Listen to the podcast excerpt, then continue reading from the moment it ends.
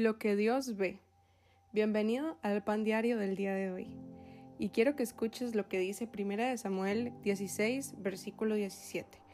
Pero el Señor le dijo a Samuel, no juzgas por su apariencia o por su estatura, porque yo lo he rechazado. El Señor no ve las cosas de la manera en que tú las ves. La gente juzga por las apariencias, pero el Señor mira el corazón. El profeta Samuel se encontraba en una decisión guiada completamente por el Espíritu Santo, la elección de la sucesión del reino de Israel. Enviado por Dios se presentó ante los hijos de Isaí, Samuel en su carnalidad se dejaba llevar por lo que veía y cuestionaba por qué el Señor no había elegido a ninguno. Isaí preparó a todos sus hijos excepto a uno que a la vista de los hombres era de apariencia débil y un poco adecuado para ser elegido como rey. Estamos hablando de David, que a diferencia de sus hermanos, ante los ojos de Dios tenía cualidades que le hacían distinguir. Yo no sé si logras entender la dimensión de esta historia y el versículo anterior, sin embargo te daría un panorama en el cual podrás entender lo que Dios mira en ti es diferente a las etiquetas o estereotipos que la sociedad ha encerrado al ser humano a lo largo del tiempo. Dios no veía en David un simple pastor de ovejas, de ojos llamativos y de debilucho. Dios veía más allá, veía a un rey con el corazón correcto para dar la vida por su pueblo ante las amenazas que se le pudieran presentar a Israel. Y sí, no estamos exentos de que Dios nos vea de esa forma.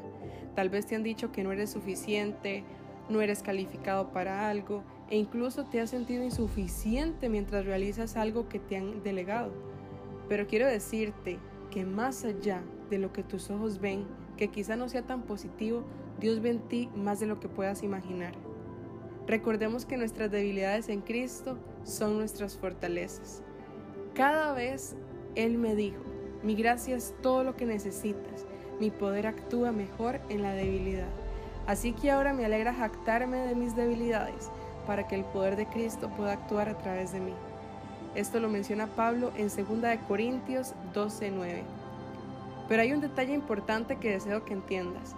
Esto solo va a suceder cuando nuestro corazón se doblega ante el poder de Cristo. Dios desea que puedas evidenciar su poder y comprendas lo capaz y valioso que eres para Él.